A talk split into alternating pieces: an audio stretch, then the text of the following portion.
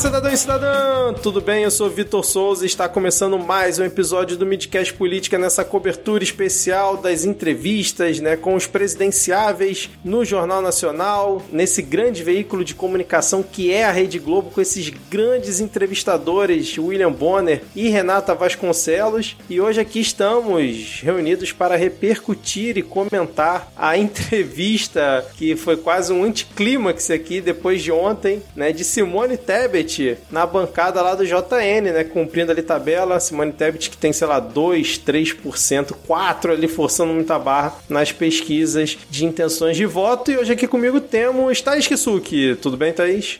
Olá, tudo bem? Não tão bem quanto ontem, mas tudo bem. Tô com saúde. É isso aí, isso que importa, né, cara? E fechando o nosso trio de hoje, temos ele animadíssimo para participar dessa gravação, Rodrigo Hipólito. Tudo bem, Rodrigo? Pô, depois daquela ressaca de ontem, né, cara? Todo mundo virando a noite aí na comemoração. Aí chega, difícil prestar atenção, né? Tô com uma dificuldade de foco aqui, mas eu espero que vocês satissem a minha memória dos momentos dessa entrevista.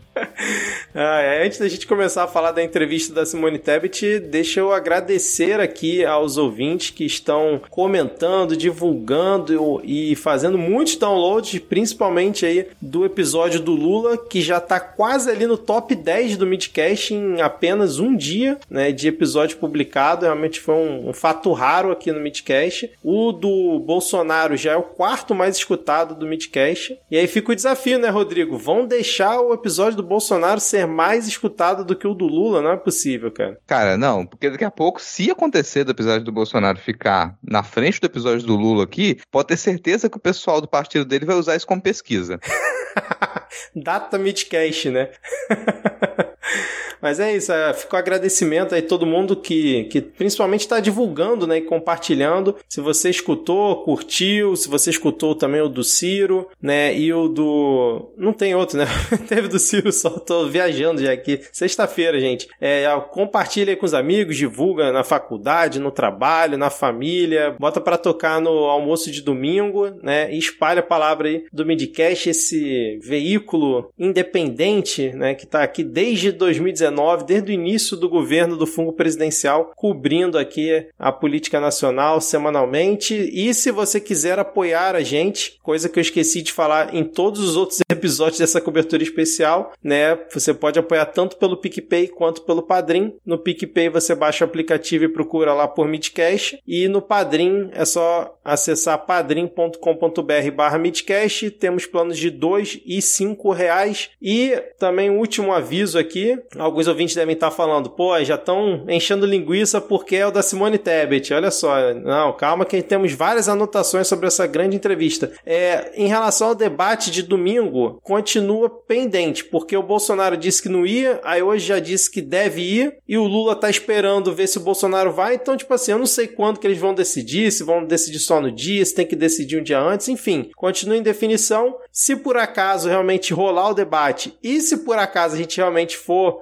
repercutir e comentar sobre o debate da Band, a gente avisa lá no perfil do Midcast, que é o arroba podcastmid. Mais algum aviso aqui ou podemos começar? Nada? Então vamos embora. Vamos começar aqui. Início de entrevista. Começa ali Renata Vasconcelos e William Bonner completamente relaxados, na, na minha visão ali. Tipo assim, porra, hoje é sextou. Hashtag sextou pra eles, né? E aí a Renata começa falando de corrupção, obviamente, né? Já que a Simone Tebet é do MDB, o MDB, porra, envolvido em corrupção dos mais diversos escândalos, joga MDB corrupção no Google que tu vai ver vários, né? E aí ela pergunta como é que ela, num partido com tantas denúncias de corrupção e tudo mais, vai fazer para depurar o partido caso ela seja eleita. Cara, depurar. A Renata Vasconcelos estava pensando em que para usar esse termo, né? No meio da entrevista no Jornal Nacional, depurar. Ela começa falando sobre isso e Simone Tebet já começa ali citando Ulisses, sou do partido de Ulisses Guimarães, Tancredo, Neves e tudo mais, e não sou desse partido aí de, de meia dúzia que sim se envolveram com corrupção, eu sou meio que do novo MDB. Como é que vocês viram esse começo de fala? Ela meio que tentando emplacar um, um novo MDB dentro do MDB, e a Renata embarcou nessa, falou assim: não, é porque você é da ala do novo MDB. Como assim, cara? Novo MDB? Inclusive, esse assunto, o MDB, tomou boa parte do, do da entrevista né? Eu acho que, inclusive, eles, como eles não, não sabiam muito o que perguntar para ela de, da carreira política dela mesmo, acabaram falando do MDB, né, sobre essa coisa do partido é, não, não se entender e como que, se ela, se ela não consegue nem fazer o partido dela concordar em apoiá-la, como é que ia conseguir fazer isso no congresso, com o Congresso, etc e tal. Agora, de, depois de ter visto toda a entrevista, a impressão que eu tive foi que eles começaram falando sobre corrupção, não só porque foi um tema que eles falaram com todo mundo, né, eu não sei o Ciro, mas eu suponho que tenham falado também, porque eu não assisti a entrevista do Ciro. Mas, assim, o resto da entrevista foi uma conversa de comadres, né? A gente vai, acho que vai falar mais sobre isso depois.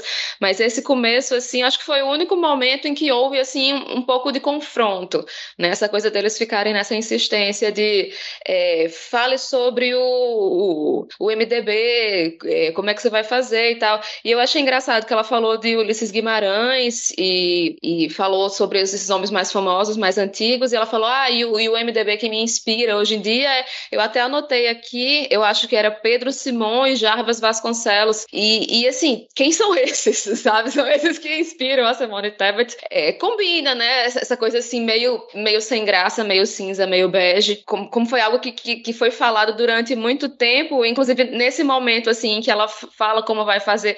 Eu achei muito curioso, assim, porque a Simone Tebet fala que, ah, eu vou fazer isso, e aí é, Renata Vasconcelos praticamente estendendo o tapete, mas como assim? Como é que você vai fazer isso? Eles ficaram o tempo inteiro na entrevista, né, dando essa oportunidade dela explicar melhor e aí ela fazer o, o jogo dela, né?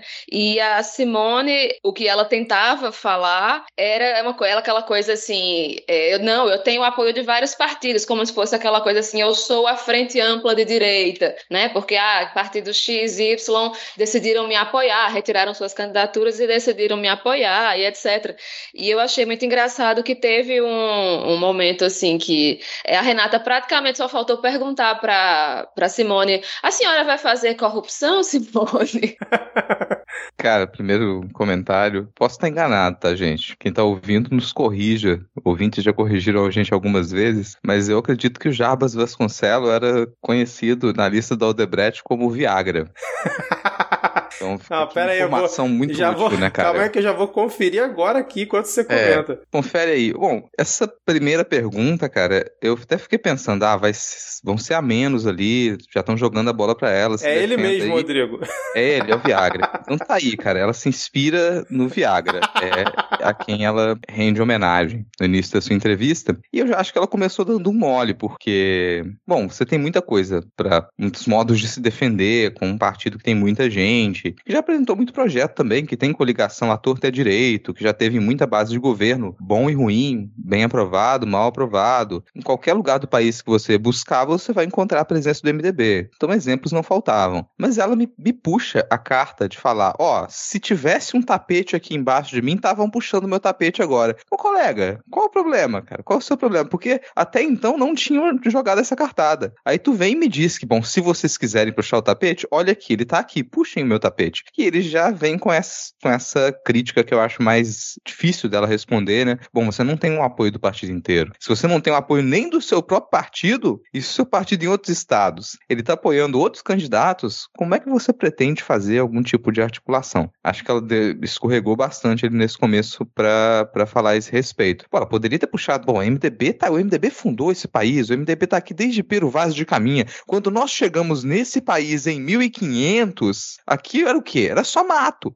Mas não, ela realmente es escolheu a estratégia de tentar dizer que ela sofreu muito para conseguir chegar ali, naquela candidatura, que dentro do partido e fora do partido quiseram puxar o tapete dela, que judicializou a candidatura dela, mas mesmo assim ela insistiu, porque ela tem uma missão. Mesmo que todo mundo seja contra, mesmo que o próprio partido não apoie, mesmo que ela só tenha 4% dos votos, mesmo que parte do partido queira eleger o Lula, ainda assim ela tem uma missão. Não me parece uma boa estratégia de defesa, mas antes de eu passar a bola para vocês, eu quero fazer uma reclamação com o eleitorado. Reclamação com o eleitorado, por quê? Bom, o Jornal Nacional ele escolheu os candidatos, candidatas mais bem colocados ali, né, nas pesquisas, e Simone Tebet está com seus 4%. Se o eleitorado tivesse feito o seu papel, de repente a gente tinha o que ali, cara? Uh, o cara da, do Unidade Popular lá, né, o, o Pericles, o Léo Pericles poderia estar tá lá se ele tivesse trabalhado melhor, sabe? Sofia Manzano, podia estar tá lá. muito divertido. Faz um 21. Podia estar, tá, mas não tava, porque o pessoal. Vera Lúcia. Pô, Vera Lúcia fala super bem, ia bater na mesa lá e, e fazer um programa com um pouco mais de audiência, eu acho até. Mas não, o eleitorado não cumpriu o seu papel. Então fica aqui a reclamação, já que esses programas estão tendo muita audiência, vocês podiam ter melhorado a sexta-feira de todo mundo.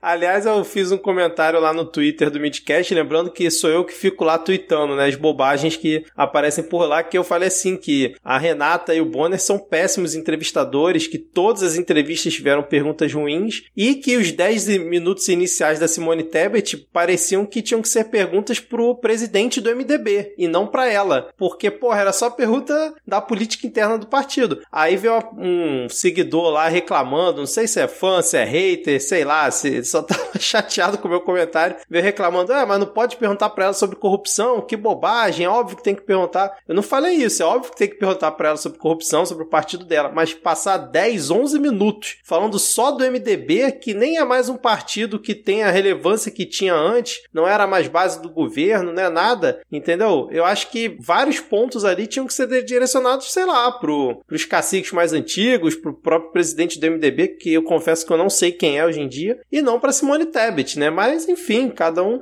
pensa da forma que, que quiser, né? Mas eu acho que a, a citação da puxada de tapete, eu concordo com o Rodrigo, assim, foi bola fora, mas claramente foi uma alfinetada no Renan Calheiros, isso é, é óbvio, né? e me pareceu muito com aquela questão do Ciro, Rodrigo, quando o Ciro cita a desorganização do PDT, isso claramente cita a desorganização do MDB, que mostra a confusão que, na verdade, sempre foi o MDB, né? Aquela confusão de caciques, mas que agora é qualquer coisa também, né? Tipo o PSDB, assim, apesar do MDB, óbvio, ser muito maior do que o PSDB em questão de capilaridade, de prefeitos e tudo mais, ela até cita isso no início, né? Mas que agora eles nem disfarçam mais, porque em 2018 o Meirelles Geek, pelo menos demonstrava uma certa unidade ali do MDB, né? Hoje em dia não, hoje em dia tá tudo rachado, é parte apoiando o Bolsonaro, parte apoiando o Lula, e ali a, a executiva nacional indo com a Simone Tebet, então assim, uma confusão generalizada, né? É, agora eu achei que é uma resposta resposta dela, assim, quando a Renata fala do Congresso, né, do restante do Congresso, que é aquela velha história de que, nossa, no Congresso só tem corrupto, né? Porque ela fala, não, o MDB tem vários caras corruptos, no Congresso também tem um monte de corrupto. Ela não falou com essas palavras, mas foi basicamente isso. Como é que você vai fazer para governar? Aí ela vai e fala, não, vou governar com os partidos que estão comigo aqui. Cara, ela tem quatro partidos, o MDB, o PSDB, a Cidadania e o Podemos. Ela vai governar só com esses quatro. Aí depois ela fala, não, vai ganhar ministério quem for honesto e competente, né? Pô, que bom, né, cara? Só faltava ela falar que vai ganhar ministério, né? Quem não for competente e quem não for honesto. E aí ela também cita que não vai blindar as instituições, fala a questão da transparência, né? É, que no governo dela vai ter. Obviamente, uma alfinetada no Bolsonaro, mas eu também achei que ela citou pouco o Bolsonaro nessa entrevista. Podia ter citado muito mais, cara, muito mais. Eu achei que citou muito pouco fungo presidencial. Deu várias alfinetadas no PT, lembrou do mensalão, né? Para citar o presidencialismo de cooptação que ela usou esse termo, né, para falar tanto do atual é, governo quanto do, do PT, e ela inventou um termo que eu confesso que eu achei interessante, que eu acho que eu tinha, nunca tinha escutado, que é o presidencialismo de conciliação. Óbvio que vindo do MDB e da Simone Tebet, né, não parece uma coisa muito boa, mas presidencialismo de conciliação foi a primeira vez que eu acho que eu escutei, cara, não sei vocês. É, eu percebo que, que é uma tendência essa coisa da... Eu percebi na fala dela, assim, muitas tendências que, que aparentemente é, muitos candidatos têm buscado. E essa coisa de, de criticar o, o, presidencialismo de coalizão, ou de colisão também, como algumas pessoas já, já falaram. Estou vendo aqui nas minhas anotações, mas eu acho que ela falou mal também da, dessa questão do, do orçamento secreto, né? No futuro, assim, nas anotações, eu acho que eu vou falar depois. Mas, assim, ela falou sobre substituir, né? Usar o valor do orçamento secreto para financiar planos do, do, do, do, governo, né? Inclusive, é, eu vi lá o Bonner falando: olha, eu vi uma coisa interessante aqui no seu plano de governo e tal.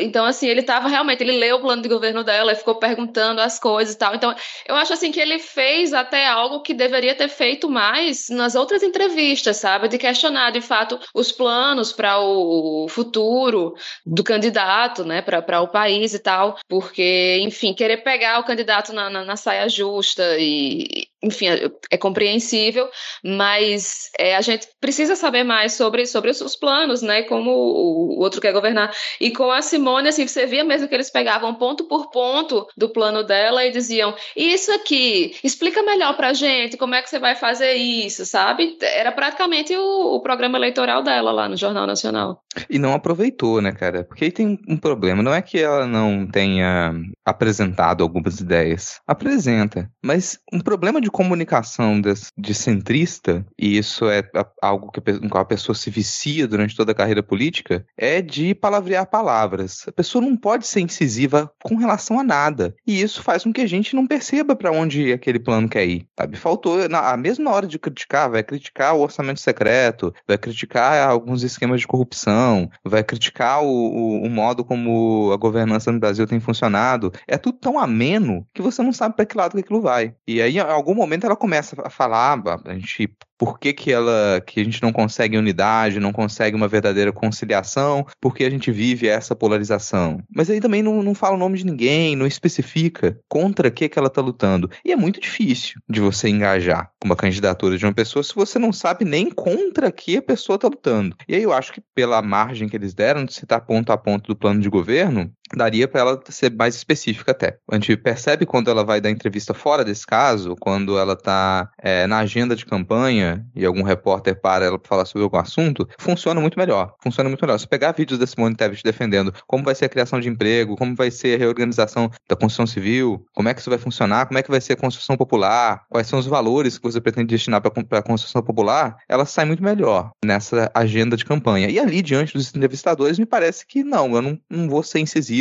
não vou usar palavras fortes e aí deixa a dever. E no fim das contas, o plano dela não, vai, não tem nenhuma grande novidade, mas teriam coisas ali que chamaria voto, que você pensar, isso aqui é bom para divulgar. Acho que ela falou pouco do planejamento para geração de emprego, que é talvez aí o grande mote do plano de governo dela, geração de emprego. Podia ter pegado cada um desses lances e, ah, eu vou usar isso aqui para chamar geração de emprego. Vou usar isso aqui, vou voltar para emprego também, porque aí ela estava numa área de segurança, mas acho que ela fez pouco isso. Não, eu concordo, cara. Teve até uma hora que ela fala que ah, a gente tem que melhorar a saúde, educação, né, acabar com a fome e tal, mas não disse mais nada, entendeu? Não, não falou nenhum detalhe assim, falou bem superficialmente numa, no meio de uma pergunta ali do Bonner, então ficou uma coisa meio vaga. Ela até cita um programa dela lá que ela vai fazer o Poupança Jovem, que era uma coisa que teoricamente seria uma novidade ali né, na entrevista, mas ela só cita assim, meio no final da pergunta, aos 48 do segundo tempo, e não, não fala o que, que vai ser. Fala, ah, a gente vai depositar um dinheiro na conta do estudante até ele completar o ensino médio, mas ficou uma coisa meio jogada assim. É, eu também reparei que eles não citaram tanto a CPI da pandemia. O Bonner chega e fala assim: Ah, você ficou conhecida na CPI da pandemia. O crente que ele ia puxar a bola, né, pra ela né, defender o que ela fez lá e tudo mais, para aproveitar e atacar o governo, nem uma coisa nem outra. Ela não aproveitou o gancho, não atacou o governo em relação à, pandemia, falou uma coisa muito superficial da pandemia para criticar o governo. E o, o próprio Jornal Nacional não levantou a bola dela nesse ponto. Eu confesso que eu fiquei surpreso em relação a isso. Teve outro ponto também que eu anotei aqui que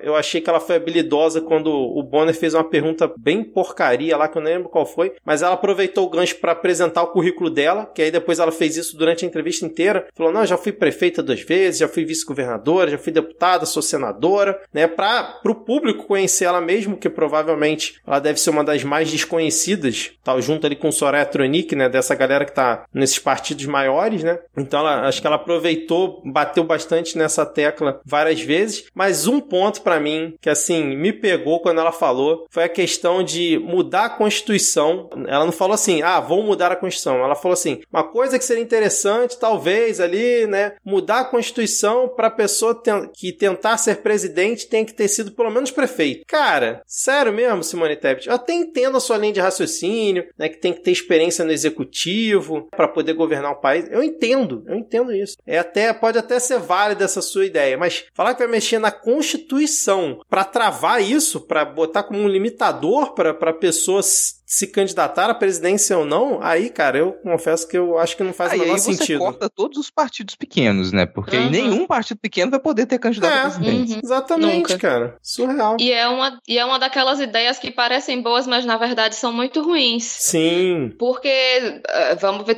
como exemplo, é, vamos ter uma boa lembrança agora do dia de ontem. Lula, por exemplo, nunca foi prefeito, nunca foi governador, e eu mantenho a minha posição de que foi o melhor presidente que a gente teve. Então, assim, é, isso não, não é algo que necessariamente vai trazer bons governantes. Quantos prefeitos porcaria a gente não tem aí no, no país, né? E, e isso também limitaria muito que países, que, que, que partidos pequenos, partidos que, que representam ideias pouco hegemônicas tivessem é, possibilidade de, de apresentar seus candidatos.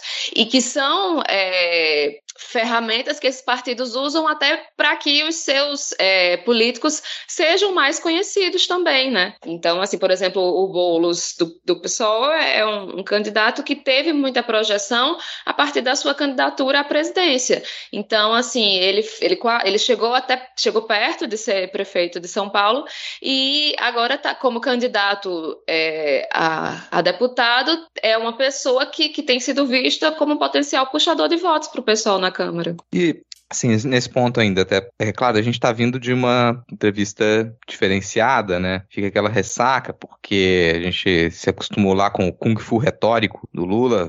Você vai vir com toda a força e eu vou usar a sua força contra você e vou devolver tudo na argumentação. E aí vem Simone Tebet e me lança essa carta de experiência e abre margem para uma série de críticas de quando ela foi vice-governadora e quando foi prefeita também. E não soube lidar com as críticas, porque as críticas elas vieram pontuando, oh, peraí, você, vocês ficaram sete anos no governo e a educação estagnou e a segurança pública piorou e aí você me diz agora que essa experiência ela vai te ajudar a governar o país e ao receber esse tipo de crítica ela bambiou, ela não respondeu diretamente. Me teve uma resposta que essa aí, eu, eu, na hora eu quase queimei o docinho que eu tava fazendo assistindo a entrevista. Acho que eu não sei é qual é. que você tá respondendo isso, cara. Eu não sei se é a mesma, cara, mas é, nessa pergunta sobre violência, ela me diz: não, mas é um estado de fronteira, diferente de todos os outros estados do país. E você sabe de onde vem a arma e a droga que vai pro Rio de Janeiro? Vem do estado que eu governei. Você tá com orgulho disso? Exato. Isso é, isso, é, isso é pra colocar no seu currículo? A gente distribui, a gente é que distribui a arma e a droga que vai pro resto do país.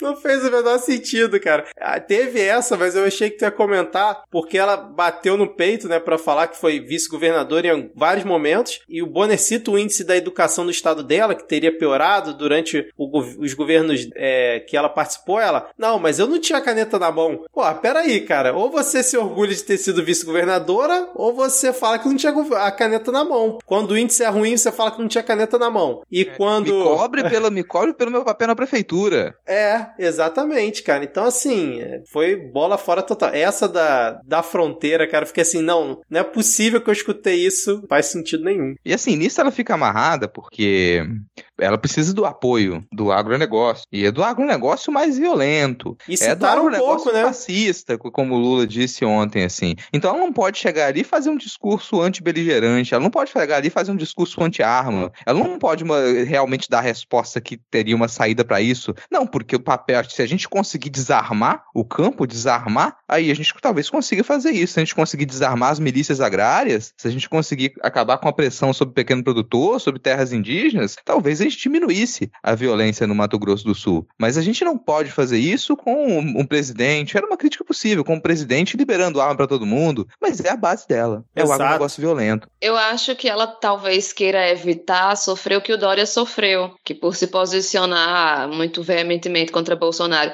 não conseguiu votos da esquerda porque não é o público dele e conseguiu muita rejeição da direita. Então eu acho que ela deve ter feito esse cálculo, até porque ela herdou alguns eleitores do Dória, né? Então não quis seguir o mesmo caminho que ele. Foi a, o que eu imagino que possa ter acontecido. Não, concordo com você, Thaís, concordo. Tem outras coisas assim que eu anotei, por exemplo, uma parte que eu achei boa a resposta dela, quando a Renata pergunta: Ah, porque o MDB tem 66% dos candidatos homens e só 34% mulheres e tal. O que a senhora tem a dizer sobre isso? Ela vai responder: Tá, mas e os outros partidos? Todos são assim, todos cumprem a cota mínima, né, cara? Que é o que todo mundo sabe. Então, assim, acho que foi uma pergunta, mais a pergunta ruim da Renata, que, tipo, e é, pelo menos a resposta dela, ela ainda tentou responder, agradeceu a Renata, tentou ali ser toda política, né, pela pergunta, mas a resposta dela foi a única possível. É, todos os partidos são assim, ó. A coisa é muito mais ampla, Não, a né? A resposta podia ter sido melhor, Vitor. Ela ah. podia ter falado. Isso, isso demonstra ainda por que, que a minha candidatura é mais importante. Sim, não, claro, não, com certeza. Eu concordo contigo. Né? Ela podia ter aproveitado isso pra alçar a candidatura dela, né? Concordo. Isso aí eu concordo. Agora, uma também que eu achei muito ruim dela foi quando ela, o Bonner cita aquele monte de itens do programa dela que vocês já comentaram, né? Várias coisas complexas assim. E aí ele pergunta: "Mas como é que a conta vai fechar?" Aí ela: "É muito simples. Cara, o cara botou vários itens pesados, ela, é muito simples." Aí ela enrola, enrola, enrola. Então, a gente fecha a conta só acabando com o orçamento secreto. Só acabando com o orçamento secreto, tipo, a gente até criticou um pouco ontem o Lula, né, quando ele fala da, de acabar com o orçamento secreto, que ele não explicou muito bem como ia fazer e tal. A Simone Tebet veio num outro nível hoje. Ela falou: "Não, é muito simples. Basta a gente acabar com o orçamento secreto que a gente consegue não sei quantos bilhões para fazer tudo que tá no plano de governo, fim de papo, pô. Simples assim. E assim, como criticar o orçamento secreto sem criticar o Lira abertamente, sem criticar o Pacheco abertamente, meio complicado, né, cara? É. E você não vai fazer essa crítica ali?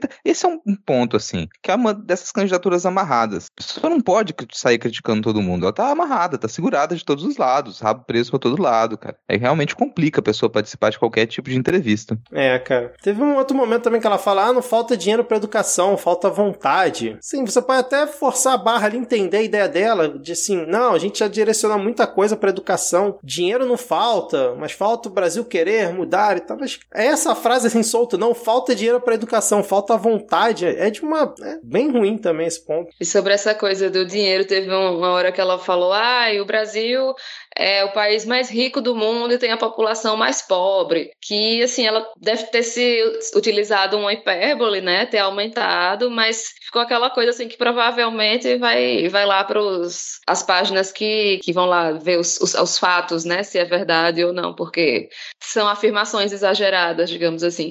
Mas sobre essa coisa do, do ah, eu sou mulher, sou candidata, não sei o quê, é, tem, tem algumas observações que, assim, é, teve um momento que ela falou uma coisa que me deixou confusa, porque ela falou, ah, não sei o que, eu sou a única candidata lançada no momento de crise, não sei o que, isso é algo inédito. Eu fiquei sem entender o que, que a Simone Tebet achou que era inédito, porque já teve zilhões de candidatas mulheres. Então, assim, de onde ela tirou isso, assim, da, da, da sabe, não, não faz o menor, o menor sentido.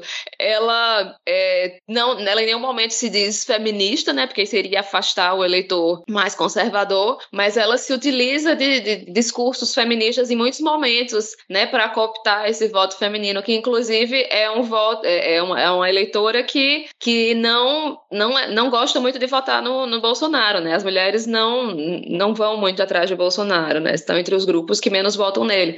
Então, elas com certeza deve ter, deve estar tá focando nisso, né? Nessa força dela ser mulher e etc e tal. Apesar dela não ter falado em nenhum momento da vice dela, né? Eu acho que ela não falou da Mara Gabrilli, em nenhum momento e que teria sido, assim, algo que, que eu acho que traria também muita força. Claro que, assim, algumas pessoas que, que têm mais preconceito talvez pensassem que, que, que Mara Gabrilli, por ser uma mulher com deficiência, não teria capacidade e tal, essas coisas que a gente sabe que algumas pessoas que têm preconceito com pessoas com deficiência poderiam pensar, mas se ela se, se colocou como uma pessoa é, que luta a favor das, dos direitos das mulheres, enfim, dos direitos das, das pessoas de, de, modo geral, acho que seria essencial não só ela ter frisado que ela é uma chapa, provavelmente a única chapa puramente feminina, então se ela queria né, que esse discurso do feminismo, feminismo é, retraído, né, porque ela não fala de feminismo, fosse utilizado em prol dela, ela deixou pecar aí, e também falar da população com deficiência, né, porque é uma, uma pauta muito importante importante da vice dela, e que, assim, é, isso não está no, no, no, plano de governo dela, ela não teve oportunidade de falar, ou, ou, achou que não seria importante falar também, né? Uma coisa que eu percebi, hoje começou o, o horário eleitoral, e eu prestei atenção no horário daqui da Paraíba, e eu vi muitos partidos é, com candidatas trans, partidos de direita, inclusive, né? Com candidatas trans, candidatos é, negros, pessoas de, de, de religiões de, de matrizes africanas é, trabalhadores rurais. Então, assim, eu, eu percebi que é, os partidos mais liberais estão se aproximando de pautas que teoricamente eram pautas da esquerda. Então, é só para é, lembrar que a esquerda não pode ficar envergonhada de ser esquerda, senão é, a, a, direita vai se aproveitar, né? Inclusive a Simone ela fala sobre um auxílio permanente, né? Então é uma das pautas que a esquerda, obviamente, teve é, o Bolsa Família, que foi algo muito importante, mas a gente falou aqui já no, no Midcast, né, sobre como o, o, próprio PT, durante muito tempo, não deu a menor bola para o projeto de, de, renda básica do Suplicy. E agora a gente está vendo os partidos de direita se aproveitando disso, né? Aí eu tenho que pegar um, um momento, interpretação Mário Frias dela, cara, assim, nível Mário Frias de dramaturgia, que é o momento em que ela vai contar quando ela visitou um bairro pobre de Brasília. e ela me diz: Ah, nossa, eu visitei e é esgoto. E aí uma, uma senhora, uma mulher, me abordou. E sabe o que ela me falou? Eu não posso falar porque eu fico emocionada. E abaixo desse, fico emocionada de falar isso. Nossa, realmente, eu acreditei que você estava emocionada. Sério, passou credibilidade ali. É, e só reforçando que foi perfeita a fala da Thaís agora há pouco. Foi realmente muito bom ter pontuado esses itens aí, Thaís. Teve um outro ponto que eu anotei aqui quando ela fala, cara, que ela se enrola no que ela quis dizer, que ela fala assim, tirar dos mais pobres e pedir para os mais ricos. Como, como assim tirar dos mais pobres? Né? Óbvio que ela quis falar o contrário, mas ela cita que é, a, é a lei Robin Hood. Hood. Mas sem roubar de ninguém. sem roubar de ninguém.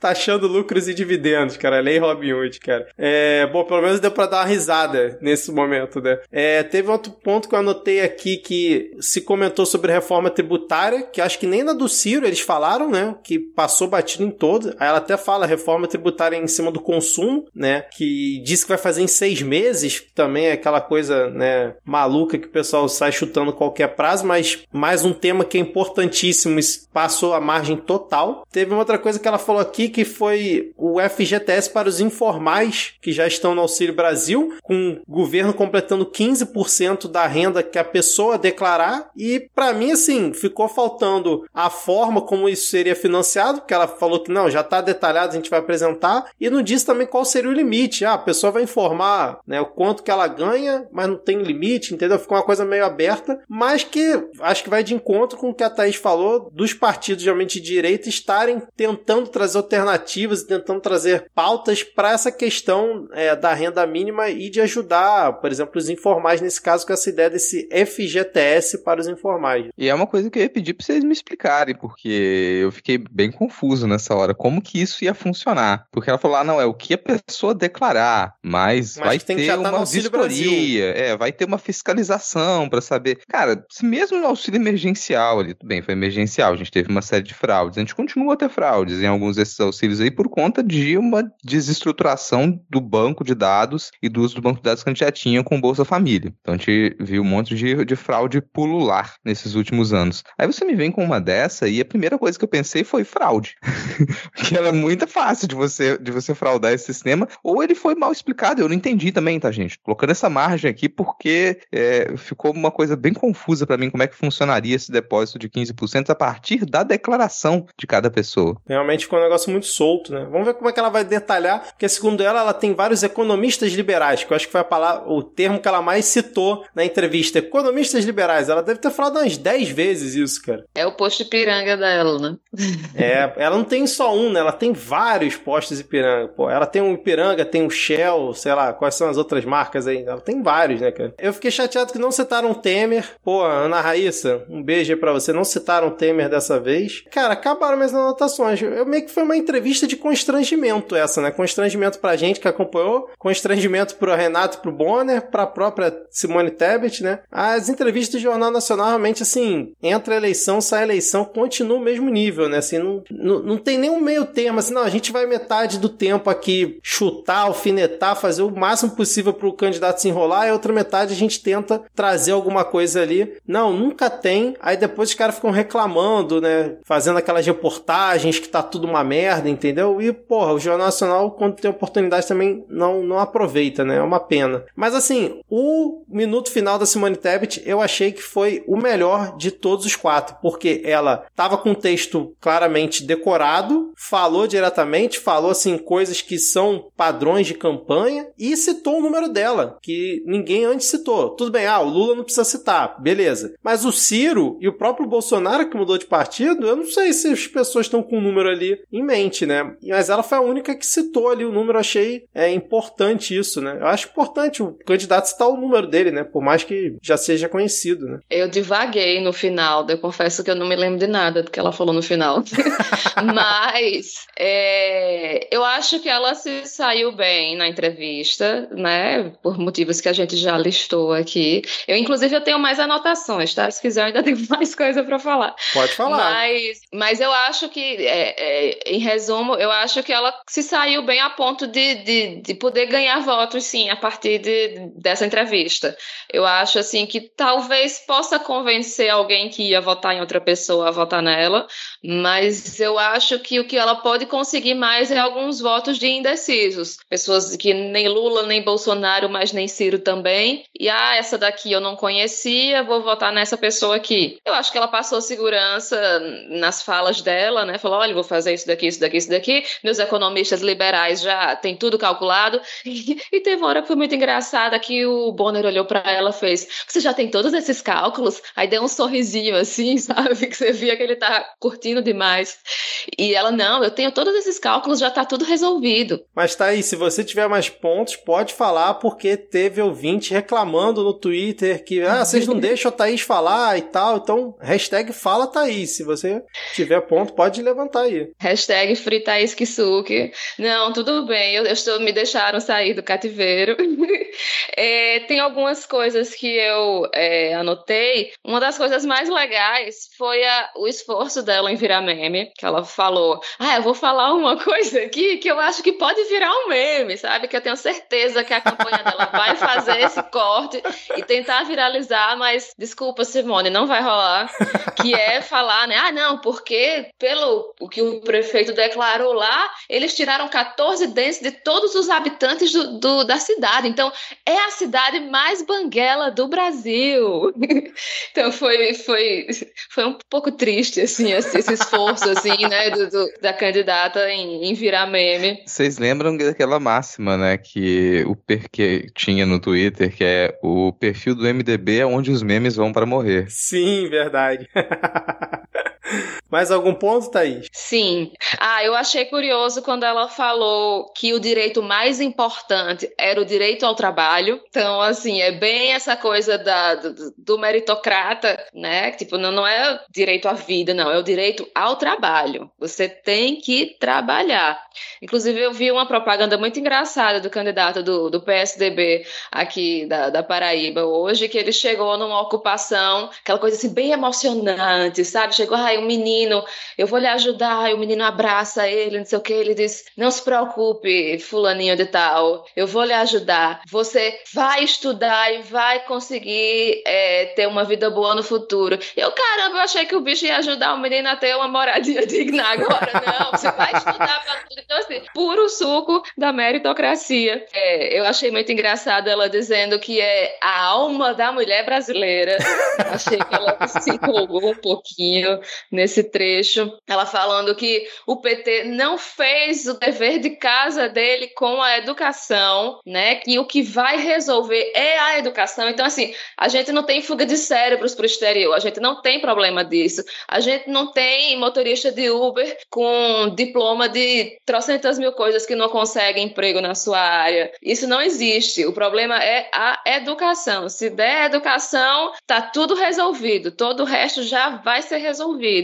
Uma coisa que eu achei legal que ela falou foi da população carcerária. Me pegou de surpresa. Não achei que ela falaria sobre isso, né? Sobre essa questão da, do, do da pessoa que é presa por pequenos delitos e, e é presa junto com, com pessoas que foram presas por crimes é, de alta periculosidade, né? E pessoas que, que, que eram mantidas presas sem julgamento e tal. Então, achei legal isso, né? Ter essa, essa preocupação, que às vezes é uma coisa que a gente até é, se frustra um pouco na, na, esquerda, porque muitas vezes é, tem a, a, esquerda, assim, punitivista, né? Que acha que a, o policiamento e que prender muito, prender todo mundo é a solução para os, os problemas. E, bom, foi, foi basicamente isso, né? O, o, a entrevista dela deu sono, mas ela se saiu bem.